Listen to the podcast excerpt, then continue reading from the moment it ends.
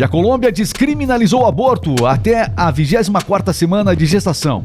Isso mesmo, nos primeiros seis meses de gestação, realizar aborto na Colômbia a partir de agora não é mais crime. Só que com seis meses de gestação, muitos bebês já conseguem, é, inclusive, sobreviver a um parto prematuro, por exemplo. Existem vários casos. O que, que você pensa disso? Você concordou ou não com a decisão colombiana nesse sentido? Lembrando que o aborto é sempre uma discussão que volta a ser tema, especialmente no ano eleitoral como este. E não esqueça, você é livre para fazer as suas escolhas. Pode celebrar, mas atenção, você será escravo das suas consequências.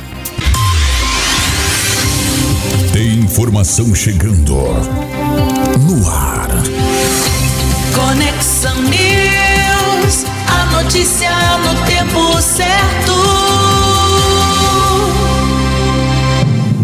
sou Regis Moreno, este é o Conexão News aqui na Rádio do Cliente, ao vivo para as melhores empresas do Brasil, radiodocliente.com.br. Conheça um pouco mais sobre esse sistema sensacional. Vamos falar as notícias aqui. A Colômbia descriminalizou o aborto até a 24ª semana de gestação, Cleverson Oliveira.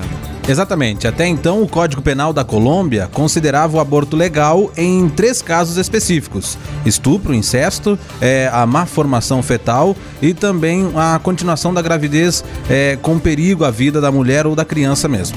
Mas São agora... situações parecidas com, o, uh, com as diretrizes para o aborto no Brasil. Então, Isso. O aborto aqui no Brasil também ele é possível em alguns casos específicos. Na Colômbia isso foi ampliado agora, Sim. Né, no caso. Isso mudou. Agora é possível abortar até seis meses de gravidez. Após a 24ª semana de gestação, aplicam-se os três motivos específicos para realizar um aborto legal. A votação da, da Suprema Corte da Colômbia foi apertada, foi por 5 a 4. É, e agora, após a 24 semana de gestação, existe então a possibilidade apenas daquela questão que vinha sendo mais restrita na Colômbia até então. Ou seja, as regras atuais valem na Colômbia a partir somente dos seis primeiros meses né, da gestação.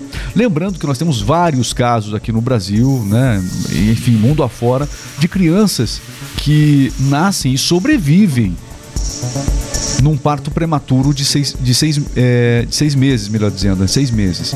E aí, o que pensar a respeito disso, hein? Qual é a sua opinião?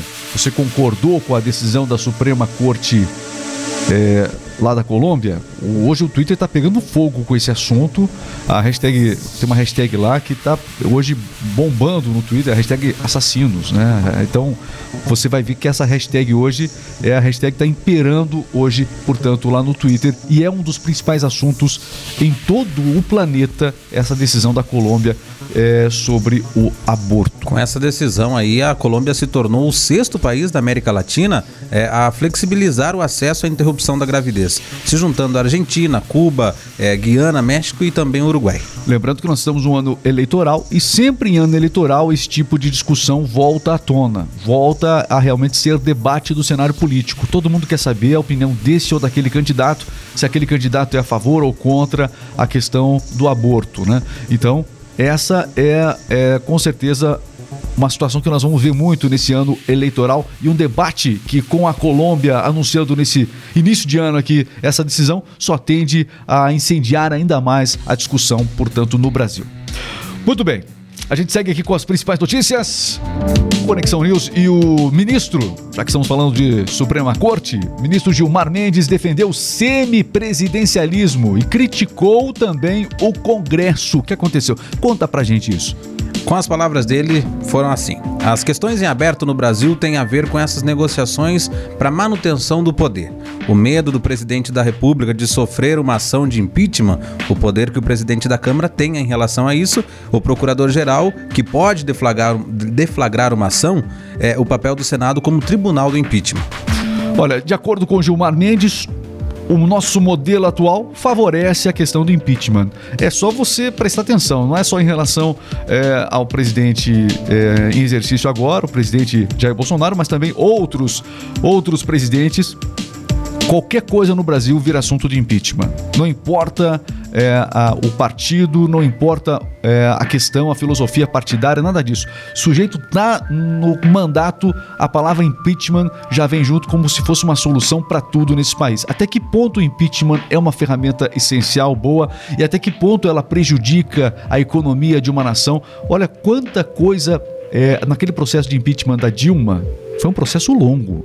Processo longo. Olha o, o, o preço que a economia brasileira, a incerteza do mercado financeiro, olha quanto a, população brasileira teve que pagar com aquele processo de impeachment. E aí teve decisão, foi transmitido ao vivo na TV. Foi transmitido ao vivo na TV. E aí, né? Como é que como é que fica essa questão? Você é a favor do modelo atual? Semipresidencialismo, ele falou inclusive para se basear o, o Gilmar Mendes no modelo de Portugal. Portugal é um bom modelo para o Brasil, de acordo com o Gilmar Mendes, ok? Tá aí. O, o presidente da Câmara, Arthur Lira, disse que o pre- semipresidencialismo deve ser adotado a partir do ano de 2030. Tá, 2030. 2030. Muito bem, tá aí, ó. Discussões que seguem. Muita coisa sendo discutida esse ano aí. Vou te contar, hein? Vou te contar. Já se falou no país também sobre o parlamentarismo. Já houve no passado, inclusive, houve é, já uma consulta popular no passado sobre se o Brasil queria continuar com o presidencialismo ou queria mudar para o parlamentarismo. Muita gente não sabe disso, mas houve essa consulta pública e ah, os teve campanha na TV explicando o que que era o modelo presidencialista e o que que era o parlamentarista. E as pessoas optaram em continuar com o modelo presidencialismo de poder, é, realmente um poder muito grande para o presidente da República. Muito bem. Falando, hoje eu vou te contar, tem muita coisa aqui, muitas. Nosso noticiário hoje é TSE agora, né? E falamos Pois do é. Supremo lá da Colômbia, falamos aqui do Gilmar, falamos aqui do Gilmar Mendes e agora TSE tem novo presidente, é isso? Edson Fachin é o nome dele. Muito bem. Paranaense ele. Sim. Paranaense. Ele tomou posse como presidente. Ele lá irá substituir o Luiz, Luiz Roberto Barroso, do comando da Justiça Eleitoral. Já o ministro Alexandre de Moraes será empossado como vice-presidente, né?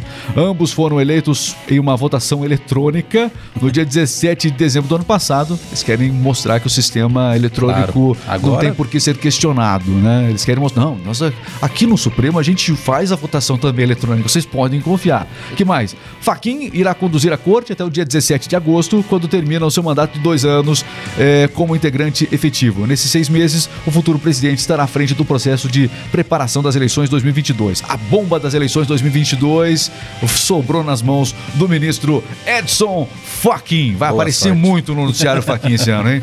O Fachin vai aparecer muito no noticiário esse ano, certamente. Vamos mudar agora de Ares. Vamos. Vou dizer que é um, ares mais tranquilos? Não. Vamos falar da Ucrânia agora. Ucrânia. É destaque aqui no nosso giro de notícias.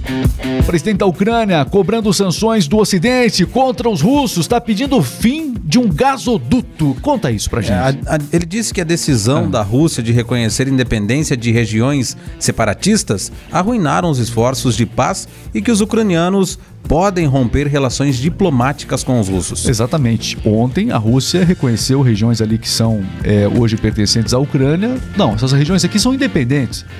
A Rússia foi estratégica no discurso. Ela não falou que é, é dela, mas falou que é independente. Quer ser dependente não é de ninguém. Dá pra brigar pela região.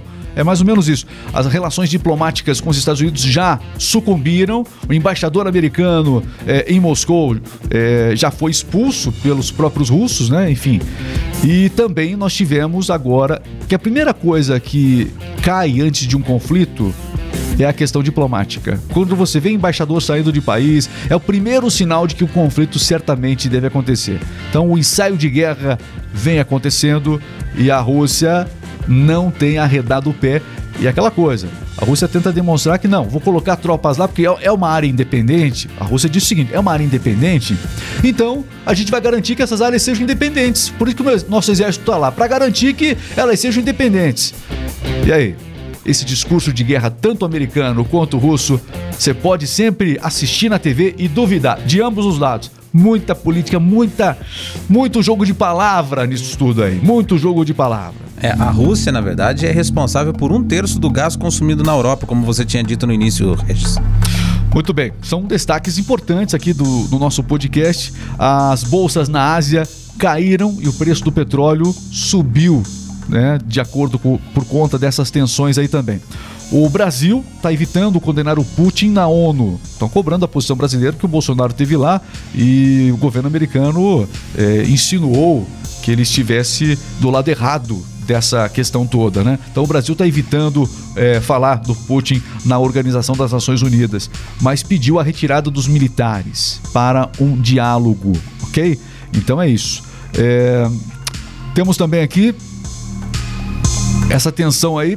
Aí, o que vai acontecer? Ninguém sabe. Cada dia tem uma notícia nova e o ensaio de guerra está aí, meus amigos. Seguinte, giro de notícias e agora a gente vai falar de esporte. Tem que aliviar um pouco o tema aqui, Cleber. Claro. O podcast aqui a gente tem que informar, né? Mas às vezes as notícias são pesadas, são, né? Vamos lá, falar de esporte agora. Copa do Brasil vai começar hoje? Começa hoje a Copa do Brasil. Opa, Copa do Brasil hoje. Também Primeira fase começa com 80 times, oito deles tem, pré- campeões. tem pré-libertadores também. Jogo rápido tá Pré-Libertadores também. chegando. Está entrando no ar.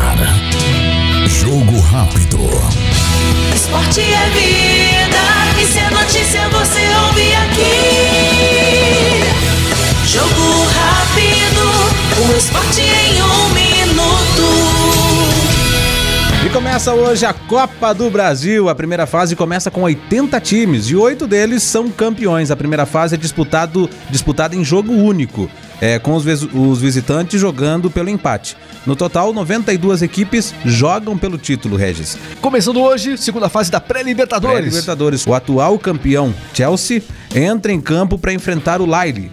é, após, o, a- após a conquista do, do título mundial. Eu senti que você deu uma titubeada nessa última parte final, porque o, o Cleberson, pra quem não sabe, ele é palmeirense, mas aqui ele tem que ser imparcial. Sim, claro. Aí quando falou o Chelsea, eu senti que ele deu uma um- balbuciada aqui. É que entendeu? mundial é uma coisa que não consegue sair, né? É, eu entendi. Então, na hora que eu fui falar É, mundial. mas tá forte a lembrança ainda, a gente perdoa você. Bom, as principais notícias do esporte você acompanha aqui. Seguinte, e o Brasil vai sediar uma das três corridas sprint da temporada 2022 da Fórmula 1. Pra quem ama a Fórmula 1, atenção, é, ficou decidido então. Então nós temos os prêmios de Imola, Áustria e Brasil, ok? Com a corrida sprint. O que é a corrida sprint? É a corrida que acontece um dia no dia anterior, a corrida principal é uma corrida de meia hora e nessa corrida é definido o grid de largada. E não no molde, não no modelo tradicional em que é, são acontece a qualificação pela volta mais rápida. Não, o resultado da corrida sprint é, decide quem sai na frente ou não na corrida fi- oficial do dia seguinte, geralmente, né? Portanto, no domingo.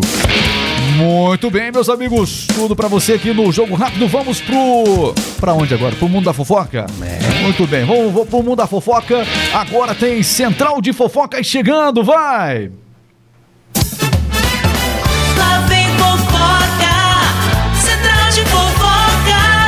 Fofocas. Escapa aqui do Central de Fofocas e hoje eu vou falar pra você da modelo brasileira que venceu Miss Alemanha, Regis. Muito bem, linda ela, viu? 37 anos. Isso, ela é nascida lá no na periferia do Recife. A Domitila Barros eh, venceu 159 outras mulheres. A brasileira é agora é a Miss Alemanha. Isso. E detalhe, esta é a primeira vez que uma imigrante negra conquista o título no país. Ela que é de Recife, não é isso? Exatamente, de Recife. da periferia do Recife. Muito bem, tá aí, destaque principal de E hoje. linda ela pela idade dela, né? 37 anos, uma linda mulher.